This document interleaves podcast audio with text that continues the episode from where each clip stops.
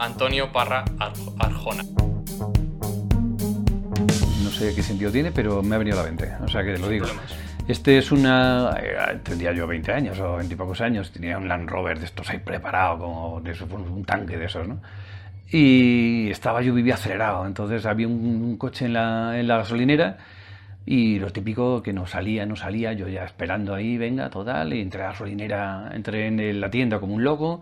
De ¿quién es ese coche? Y dijo, pues mío. Un tío, un señor. Y dije, pues o lo quitas o le paso por encima.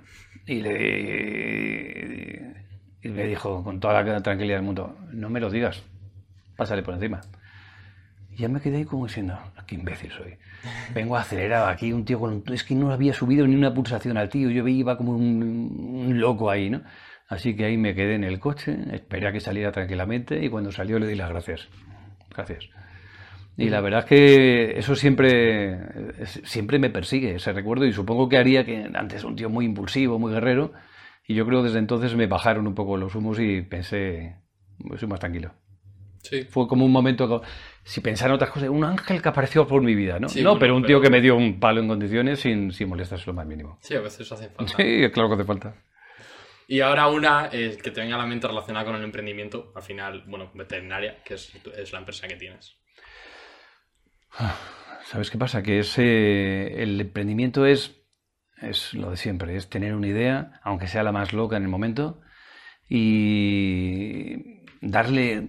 La idea tiene que venir, la idea tiene que ser una intuición, una chispa. Y si no haces, repites lo que todo el mundo hace.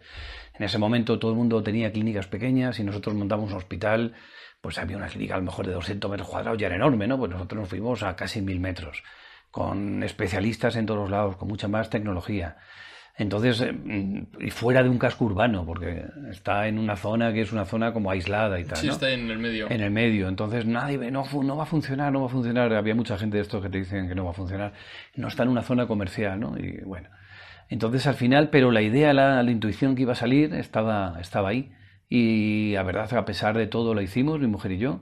Y, ahora mismo, pues, nos han, nos han copiado, sino que la tendencia del mercado era crecer, eran clínicas grandes y tal y no en las zonas antes en, pueblos pequeñitos había un local o en Madrid, ¿no?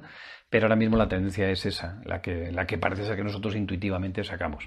Hay clínicas ya mucho más grandes, fuera de lo que es entornos más urbanos, y por ahí va, ¿no?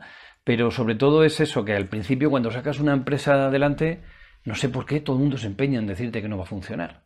Entonces es eh, pues tener la suficiente, yo qué sé, o poca cabeza como para decir yo creo que sí, y tirar para adelante, ¿no? Yo creo que estómago, como dice la, expresión. Sí, pues eso. Es decir, eh, todo el mundo me dice que no, pero yo creo que sí. Y adelante, ¿no? Si quieres hacer algo fácil, pues copia lo que, lo que todo el mundo ha hecho y ya está, ¿no?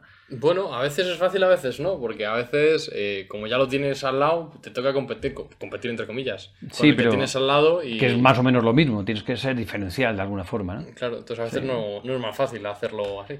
Claro, es verdad, pero que es, es verdad que yo no sé por qué todo el mundo me decía que no iba a funcionar, todo el mundo nos decía que eso no, no funcionaba, que no funcionaría. Y bueno, parece que ha funcionado.